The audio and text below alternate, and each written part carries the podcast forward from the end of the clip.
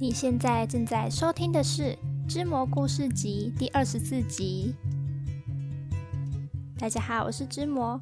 那在这一集将为大家带来的是，嗯，我觉得算是一个喜忧参半的微奇幻故事吧。嗯，你有想过，如果你的另一半的外貌改变了，而且还变化很大，你觉得自己必须无条件的全盘接受吗？这或许只是个没有意义的假设，但是却是接下来故事里的主人公不得不面对的问题。那我想，或许每个人都有不同的答案。那我们就来听听接下来这个故事里的主角将会给大家带来什么样的解答吧。你是唯一，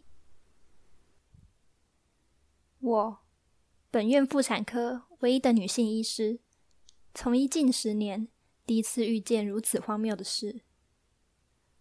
医生，我说的是真的。我原本是个女的，结果一早醒来，突然变成男的了。眼前的男子强忍着泪水，如此说着。这算什么？进展妄想症吗？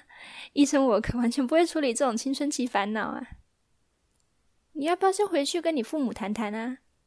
我随口回答。我不想让父母见到我现在的样子。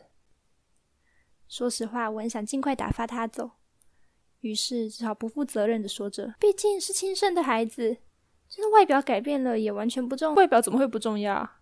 他居然毫不犹豫地反驳了我：“外表也是一个人的组成的一部分啊！”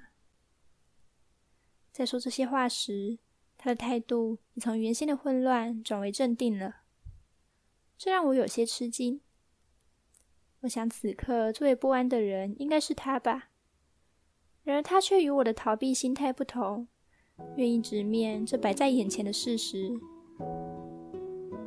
被这深色却倔强的神情所打动，我也不由得相信他的话了。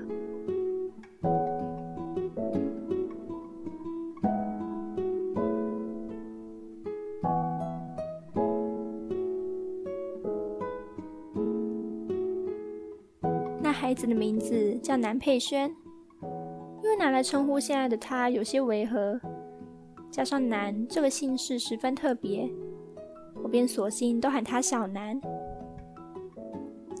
在性别还没换回来之前，小南他决定暂时寄住在我家。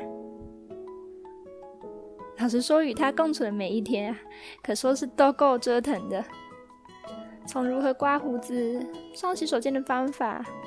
到想尽办法说服他去洗澡等等，我也不是专家，但即使是连这种再普通不过的日常，都得重新学习。在一旁陪伴他摸索，看着他一副困扰却又不得不尝试的恼羞模样，我时不时被逗笑出来。不只是对于他，这对于我来说也是个全新的体验。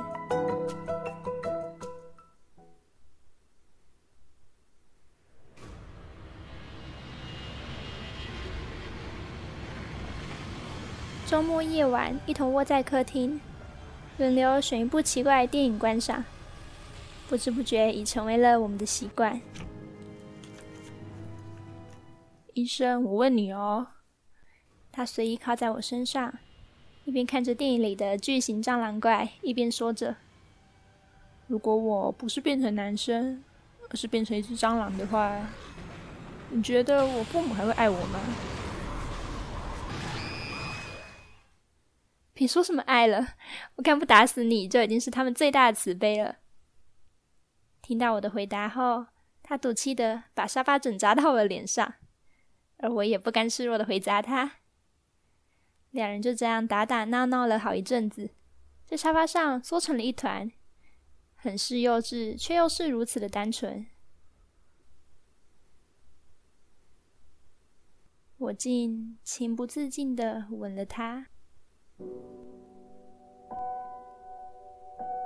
我喜欢他总是对我直言不讳，也喜欢他偶尔孩子气的一面，喜欢他朝我挥动的大手，还有笑起时的合不拢嘴。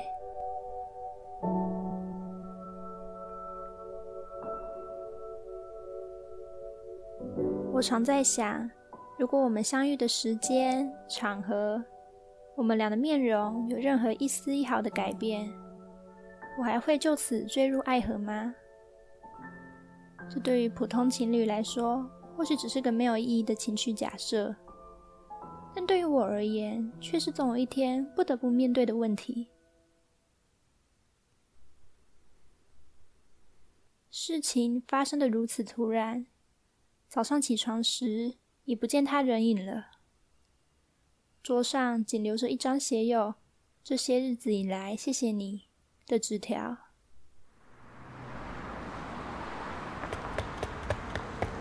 我赶紧冲出门寻你，却怎也找不到他在哪里。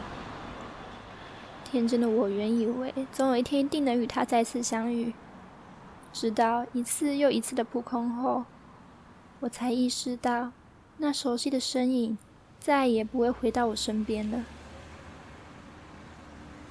小南就这样彻底从世界上消失了。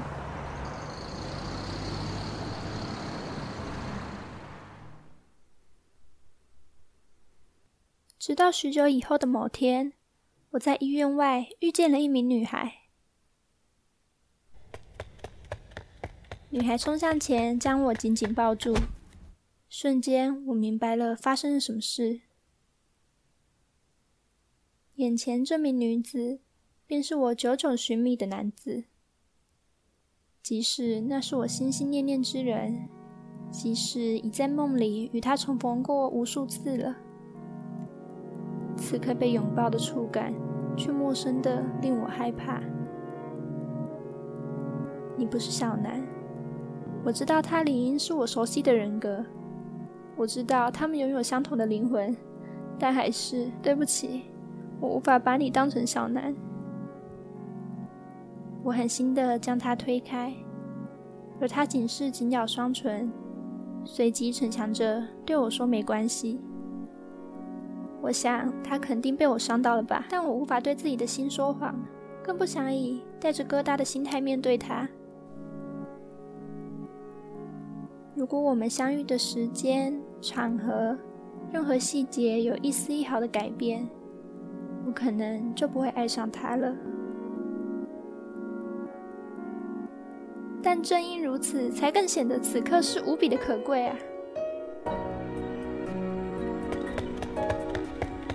南佩轩，我连忙叫住他远离的背影，满腹悲伤却又感念的大喊。虽然我无法把你当成小南，两人共处的每一刻都是独一无二的。我也知道小南他再也不会回来了。正因为是心爱之人，所以才谁也无法取代。但我很乐意去认识现在的你。他接收到了我的想法，在停顿了一段时间后，才转回过来，看着他努力强忍泪水的模样，我不禁回想起了。我们的初次相遇，接着他露出了微笑，笑容与过去不同的有些含蓄，大概是因为第一次以真实容貌面对我吧。然而，总是认真面对一切的态度却依旧不变。接着，他以我未来将无比熟悉的声音大喊：“请多多指教。”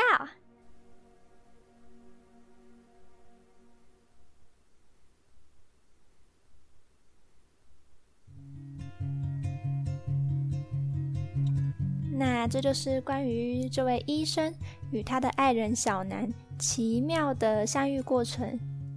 嗯，不知道他是怎么想的呢？